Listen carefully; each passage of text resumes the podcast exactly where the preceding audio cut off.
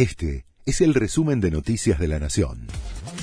La Nación presenta los títulos de la tarde del jueves 8 de junio de 2023. El gobierno anunció un alza de más del 40% en los topes de facturación para el monotributo.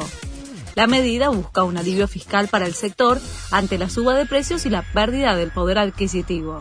Regirá desde julio, beneficia a más de 4.700.000 personas y no incluirá un aumento en la cuota mensual. El FMI ratificó el avance de las negociaciones con el gobierno. Una vocera del organismo aseguró que están trabajando sobre la quinta revisión del programa de facilidades extendidas y que las discusiones se centran en salvaguardar la estabilidad, mejorar la sostenibilidad fiscal y fortalecer las reservas. Desde el fondo anticiparon que habrá visitas presenciales sin precisar quiénes integrarían las comitivas.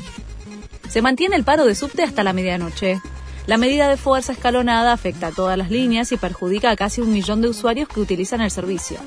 No sabemos qué más hacer para que esto se solucione, dijo Claudio Dele Carbonara, referente de los metrodelegados, que reclaman la reducción de la jornada laboral por la presencia de asbesto en la red de subterráneos.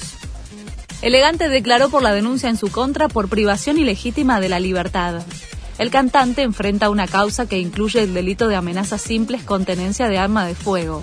El músico aseguró que los denunciantes se subieron a su vehículo por voluntad propia, aunque se negó a responder preguntas.